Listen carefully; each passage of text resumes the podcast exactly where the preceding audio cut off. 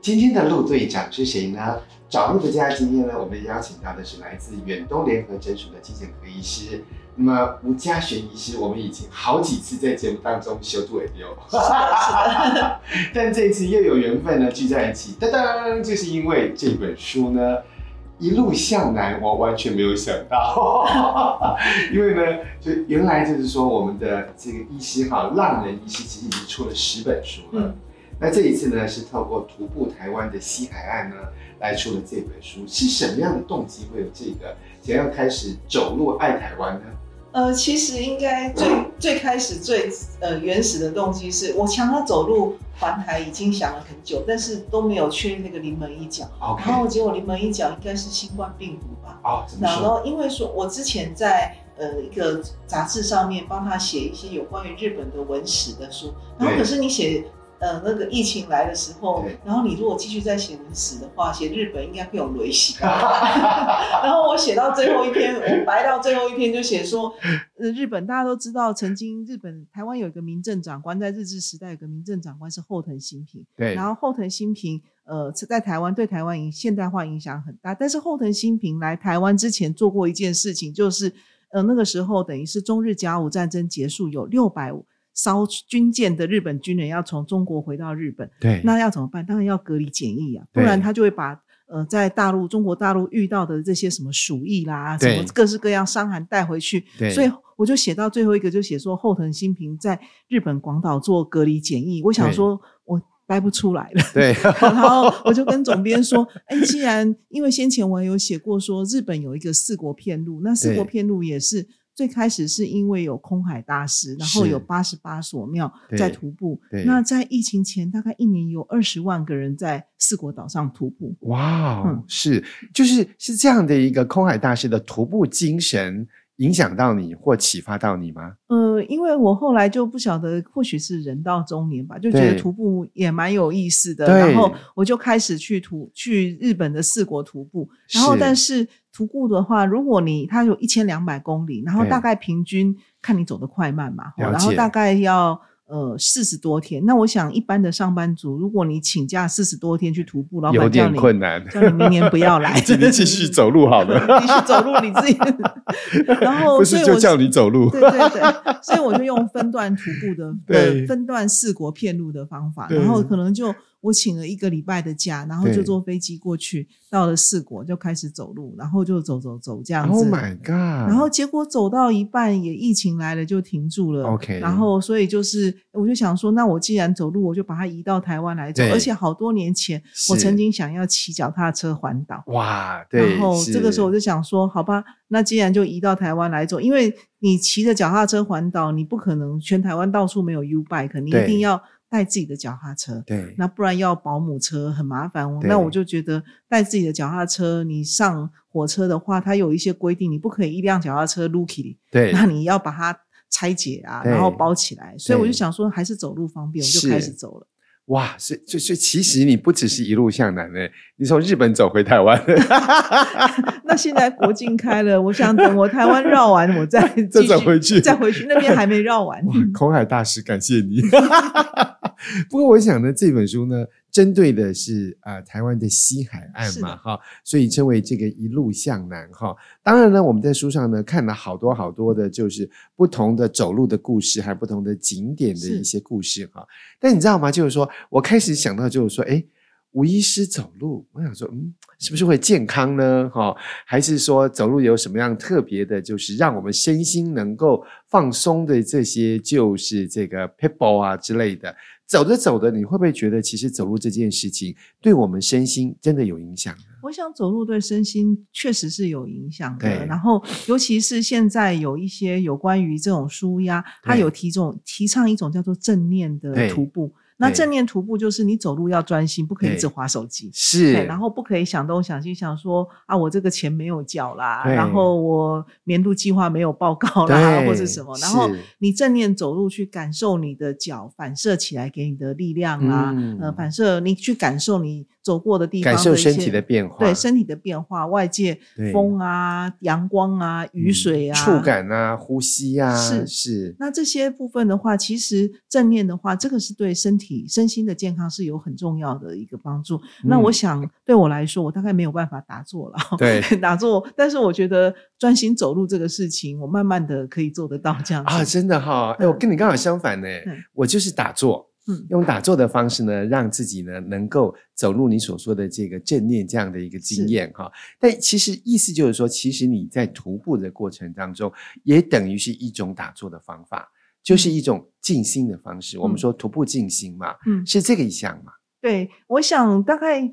也是走路以后，我才会去看更多有关走路的事情。对，然后才发现说，其实一行禅师有出了一本书，就专门在讲走路。然后日本也有好些禅师，就是出了说叫大家要专心走路的书，这样专心走路走禅步哈。是，那其实就像那个吴医师刚刚所说的，其实呢一步一步之间呢，很重要的是我们的环境、身境、心境正在发生什么变化。是的，是的。对，所以这你一路走来，你看，哎，这样走了几天呐、啊？呃，我并没有去算，因为我们刚刚后来想说，在台湾徒步，我就想说，我也不可能一口气走完。虽然我要出发之前，我有去爬了一些网志，大概台湾一口气走完的话，大概要三十几天。对，哎，因为台，然后再来是看你怎么走。对，如果你是专门走省道，就是走大路的话，大概是九百多公里。是，那如果说你要走到一些极东西南北，就是最是台湾最东西南北的地方，那就又再多绕几。多绕大概几一两百公里，所以整个加起来大概是，是也是一千多。哇，嗯、是，所以如果真的加起来要三十几天，对。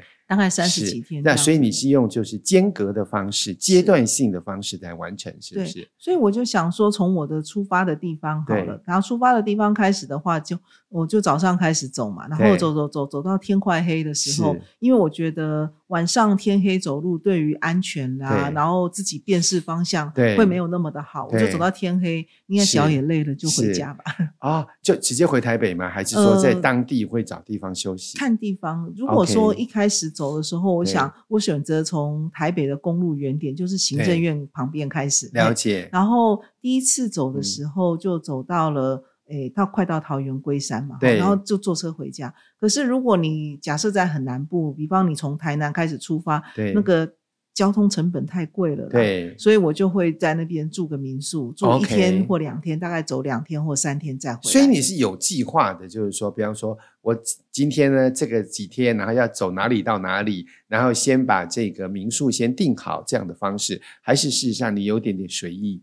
呃，其实我不大敢那么的率性。我看有很多徒步的网志是走到哪里就住哪里，然后那但是我想说，其实我一天的脚程也有限，我就大概是。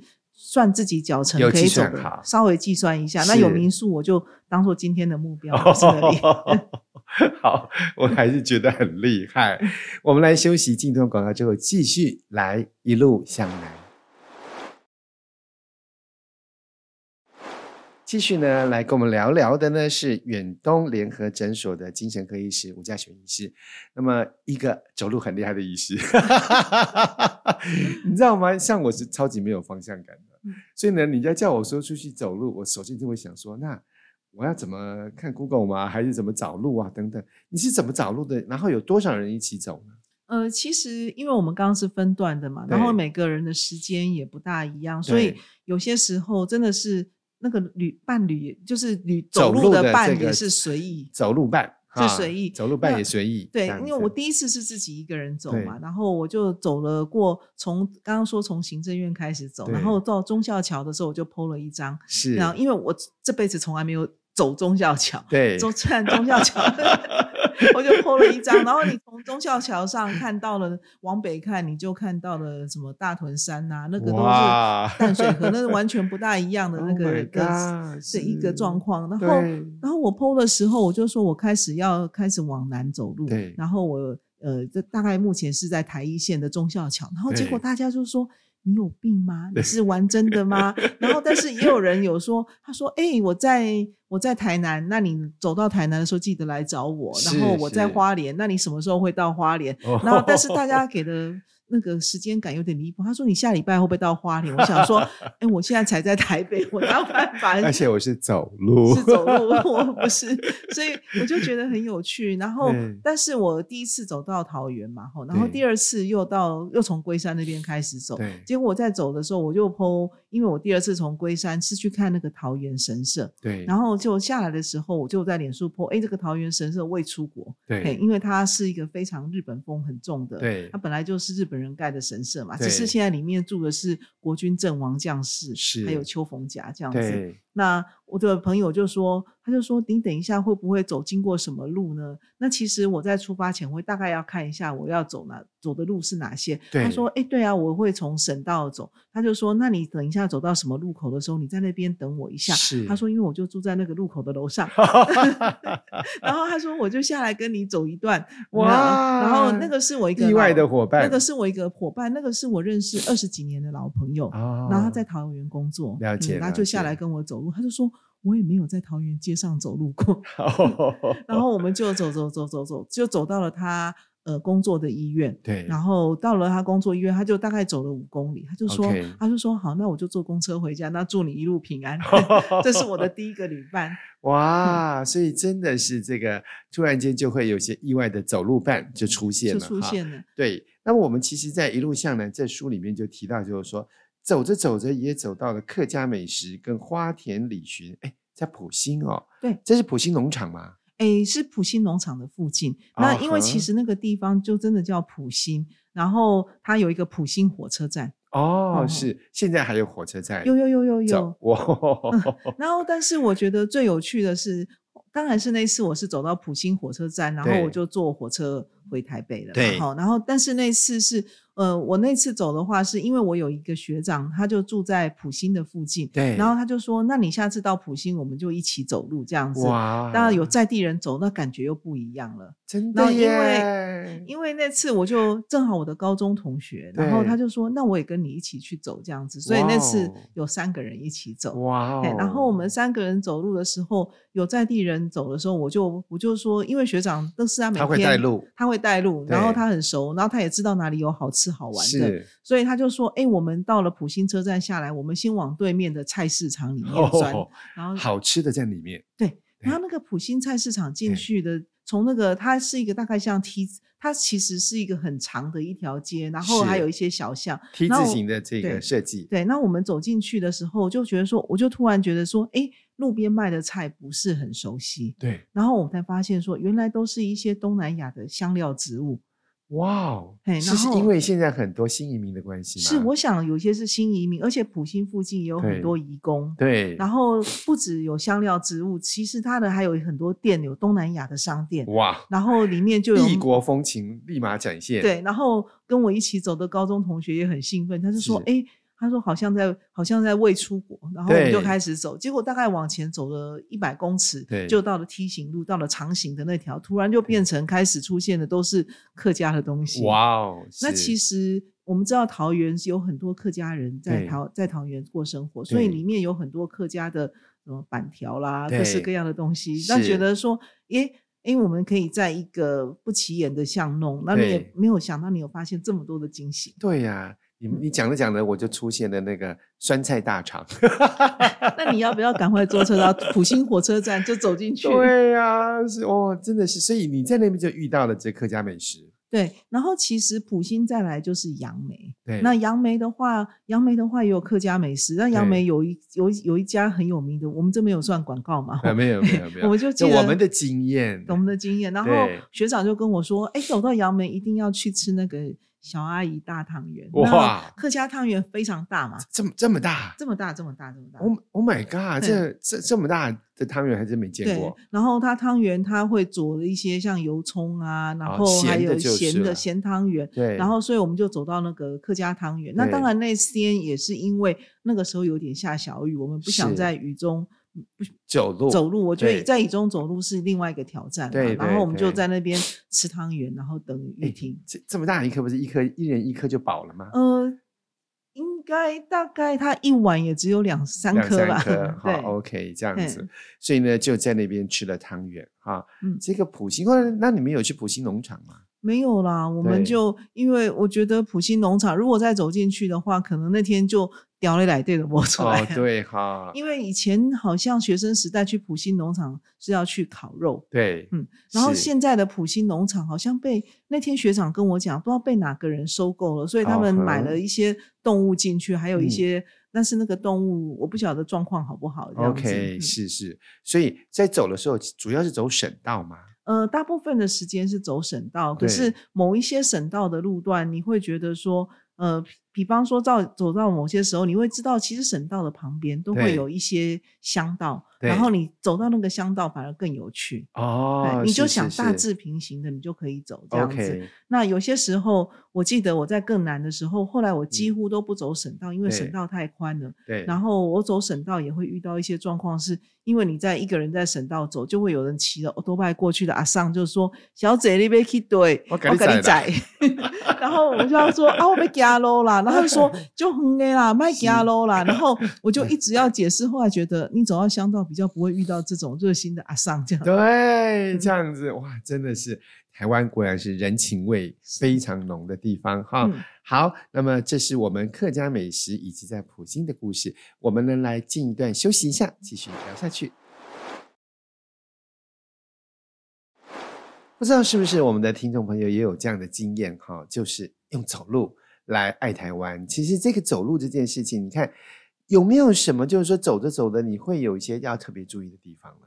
呃，其实走路应该，我觉得要注意的事情，大概是你要有一定的体能啦，然后但是你也要量力而为。那我记得，呃，输出了以后，我有的朋友是说，诶，那我们就来 copy，他说来走走看这样子。嗯。可是不同的人真的会走出千奇。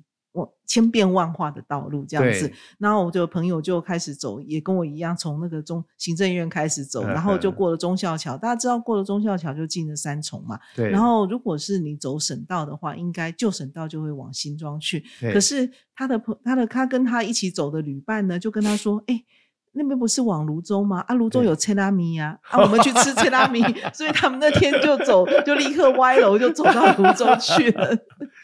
哇，马上就知道说，嗯，好像有的人是跟着味道走，对，有的人是 跟着味道走，但是不管你要怎么走，你都还是要有一定的保持一个体能，不然你可能就真的走没几步就就打道回府。所以你在走之前有特别训练一下吗？呃，其实开始走的时候，我并不知道自己大概大概可以走多远。我们一般的人正常一般的人走路，你不是你不是说什么慢跑的或怎么样的话，对，大概。可以走四到五公里，对。然后我就大概估算一下，有的时候我们平常出去散步，呃，其实一日一万步的话，也不过才四五公里而已，嘿，大概就一日一万步的话，那如果我们平常散步绝对不会只有三一小时的嘛，那我就大概算说，我一天大概可以走十五到二十。是。那所以我其实我第一次出去走，我对自己的体能。我觉得我平常还是还在摸索，还在是喜欢走路的人，但是我也不少，我可以走多远？对，结果我就走走走，我想说，那我走到新庄好像很远吧？对，我本来预计是我走到新庄回龙，因为没有捷运就要回家比较辛苦嘛。对，然后我就说我走到回龙，结果那天走从早上八点多开始走，走到回龙才不到两点。我想说，哎、欸，太阳还那么高，对，那还可以再走，还可以再走走。那那个时候腿也没有觉得很累，所以我就过了回龙，就进到一省道要爬山才会到龟山。然后真的，我本来以为说，哎、欸，我可以走到，是不是可以走到龟山桃园？但是你走到龟山，你就觉得真的很累了，好吧？那就该回家吧。哇、嗯，是，所以体力还是要注意到哈。所以那次走完以后，我才发现说，哎、欸，我那天大概前后走了三十公里。我想说，哎、哦，我、欸、我们知道好像军队巡。行军，行军，他好像是一天要四十的要求，所以说，哎，我那我也还不错嘛。你已经通过了初级考验。对，那但是其实有时候走路不会把他自己每天像行军，因为有的时候你会想说到这个地方，我想多看看。对，比方我要吃汤圆，一吃就要半小时。是是是，就会花些时间哈。对，就会。然后你走的时候，因为我们刚刚前面也聊到，就是说走路静心。对，你走的时候，脑子里面会不会想事情？呃，其实走的时候，有人说你走的时候会不会去思考一些大道理？我说不会啊，其实我走路还是要眼观，还是要眼观八方啊。因为比如说有摩托车啊，因为我们不是走在山径，一定还有交通工具，你要注意安全啊。然后就我记得我有个朋友走路，地上高高低低，尤其在呃有些郊外的时候，就是在。会高高低低很厉害，他就不小心去扭到脚。哎呦，对呀、啊，不小心扭到脚或左脚踢右脚，这个东西确实因为安全的关系，其实身体会自动的。不会去想太多事情。对，我觉得你就专心的注意到你要专心走路，然后你要注意交通安全。对，大概，然后你有的时候你也不能够太陶醉，你也要看一下路标哦。是，呃，你要往杨梅怎么走啊？Okay 然后你要往湖口啦，或是哪里，大概要注意一下这样子。就其实我觉得走路就是走路的当下，你看到的事情。走路在当下。对对，所以这个事实上真的也是一种哈。像是一种修行、一种仪式一样，就一步一步走哈。对，我觉得走路的，当然有的有些人去朝山还会有各式各样的动作啊，或者是什么祭大礼拜 啊，或什么。那但是我想，我应该我就是一般的走路，就算是走四国偏路，在日本四国走路，他们也有特定的一些仪式哦。比方说，你要穿他们有一种白色的衣服，然后你要拿金刚，你要拿你要拿一个那个像。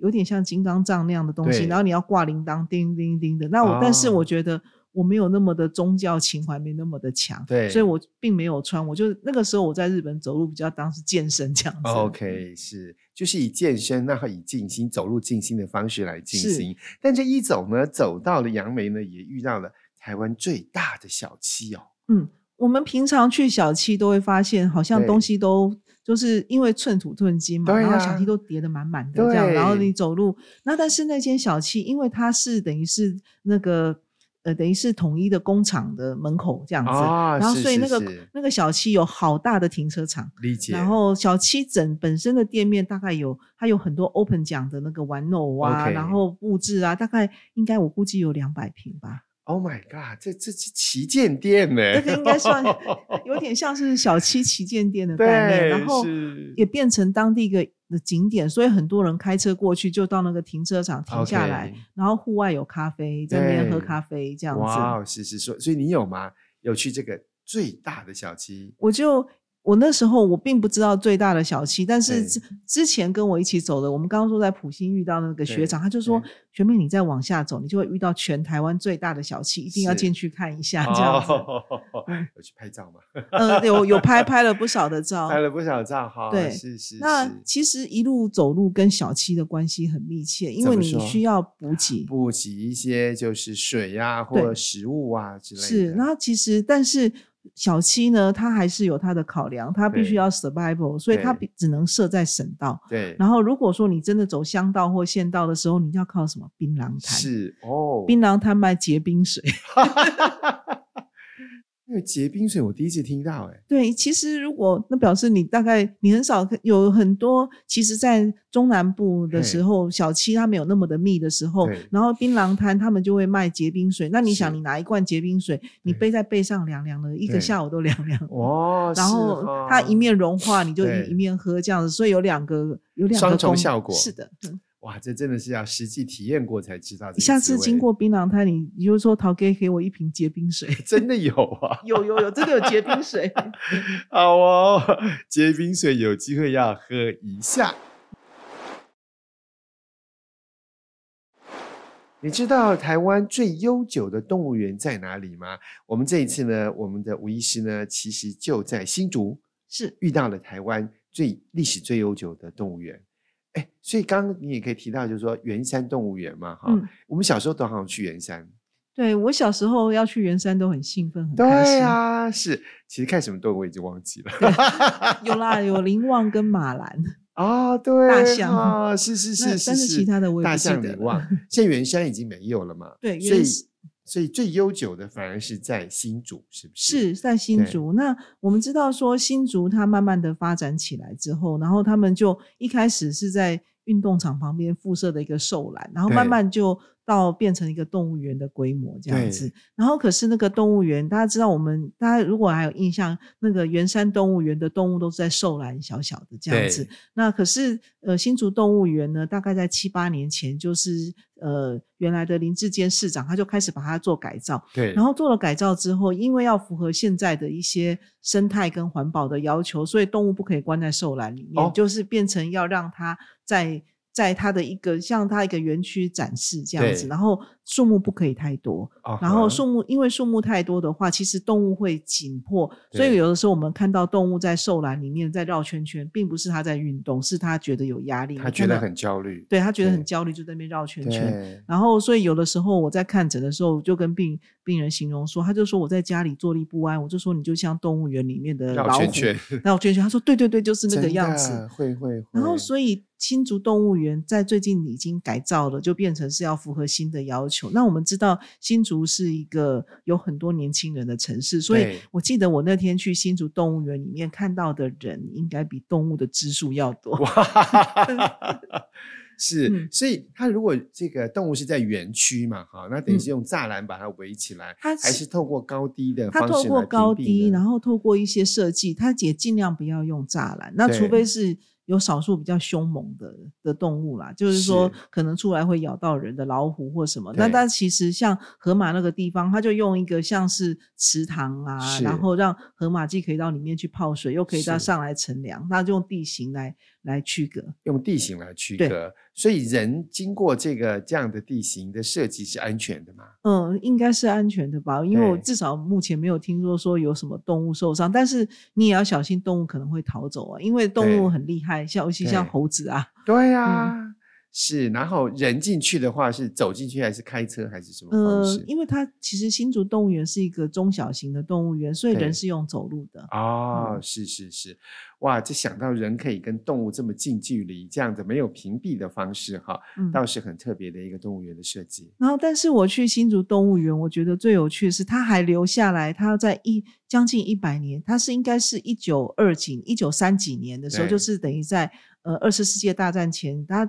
做的一个门，对那那个门就是像我小时候感觉的圆山动物园，就是两个大一个门，两只大象，大象头，然后两个长鼻子这样勾在一起，所以那个你就感觉它有一种很复古、很怀旧动物园的设计哦，一看就知道在什么地方。对，我就觉得那个大象门非常的有趣，这样子非常有趣哈，嗯、确实是。所以这个你也是一路走到新竹，在新竹走了多久？在新竹。因为新竹径并不算是太长，我记得大概走个三，就是三天就可以从新竹北走到新竹南，就进到苗栗县进去了。哦，走了三天的时间。对，那但是如果像那种比较狭长的县境，比方像屏东县，屏东县真的好长，我大概走了十几天才，就是等于是前后加起来十几天，快要二十天才走出去。嗯，等于从屏东的北端，而且你。走到了最南端，还要再倒沟回去，还是屏东县。是是所以你就早上天亮起走，对，然后下午这个太阳下山了就休息。对，我们的日出而走，日落而息。哦，真的好。然后晚上呢，就找个民宿住。对，晚上住民宿这样子。哇哦，那有新竹有吃什么美食吗？嗯，新竹我倒是想不起来耶，我就在那个什么竹联寺吃了一个很大的肉羹这样子，因为我并没有真正的，因为有的时候路线，有的时候你比方说你想要去城隍庙，那要拐太远，你就会考虑你的脚。我们是说啊，开车去，平常你开车你就可能开车去五分钟、十分钟就到了，可是你用走路的话，十分钟你大概走一两个小时吧。对呀、啊，嗯、你想说光是走路走三天。路上会遇到什么样特殊的事情或人或故事吗？呃，其实我刚刚讲的是在新竹倒没有遇到特殊的什么人，但是我印象很深刻，是因为一开始的时候我还是都很依赖小七嘛，但但是继续往南走，有的地方就进到了乡道。我记得我在。从西螺出发，那时候因为西螺，你要我走到终点是西螺，有一次走到终点是西螺，对然后走到西螺要往南走，走到虎尾是我小时候长大，但是我在那边住了六年。说那虽然说路有点不顺，我说我一定要回去走，经过我小时候的住过的地方这样子。然后就在田里面走的时候，就觉得说啊，刚刚讲说是那个。那个叫槟榔摊嘛，就连槟榔摊都没有。不过好不容易遇到一间干妈店，那时候我水口很渴，因为我水杯了不够多。对然后结果我走进干妈店的时候，那个阿伯就看了我一眼，他说：“你在？那是我跟我妹妹一起走。”他说：“你们两个在在做什么？”我说：“我们两个在走路环岛。”然后他就说：“哦，那你去冰箱尽量搬饮料。”然后为什么？然后他就说：“ 因为我儿子。”环大学毕业去环岛的时候，有很多人帮助他，所以我就立下了一个心愿：只要有环岛的人经过这边的话，饮料无限供应这样子。哇，天哪！嗯那所以我就在在搬饮料的时候，后来想说，我也不可能搬那么多饮料，我就跟我妹妹一人拿了一瓶那个一瓶一瓶矿泉水，然后我们就跟阿贝，我就想到了一个说，哎，其实，在四国片路走路的时候，他们有一个叫做供养的习俗，所以他如果发现你是。在四国片路在走路的人的话，他可能就会请你吃一颗，我就被请过一颗柿子啊，啊然后他可能会送你一个小礼物，那等于是诶祝福你，然后保佑你平安，然后帮助你。所以我想说，诶，我们这个不那个是有一些宗教的典故，但是我们这个阿贝他就是很。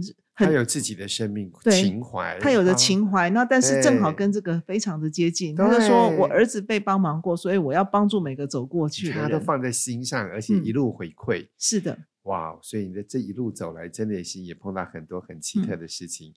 总之呢，就是吴医师你一边讲，我就想到了阿甘。嗯，我觉得嗯，其实你个性跟阿甘有点像。阿甘用跑的，我跑不动。精神啊，那种精神就是说。我就是一件事情，那一直做，一直做，一直做，嗯、那一路下来呢，就是无怨无悔，然后慢慢的呢，就走出了这样一片天地，真的是很不容易哈。好，那么这本书呢，有更多的资讯，我们可以在粉砖上面找到吗？嗯，是的，我想在我你说。嗯我并没有这本书，并没有设粉砖，但是我想在出版社的粉砖是有的。然后你就呃输入一路向南，那可能就会跳出各式各样的资讯。当然有的是别的那个，但是你稍微看一下，就是有一个女医师在走路的那本，就是。对 对对，虽然我们没有机会走，我们可以呢跟着声音，然后跟着这个吴医师的这个文字呢，一起一路向南。今天非常谢谢吴医师在节目当中的分享，谢谢，谢谢，跟大家说一声拜拜。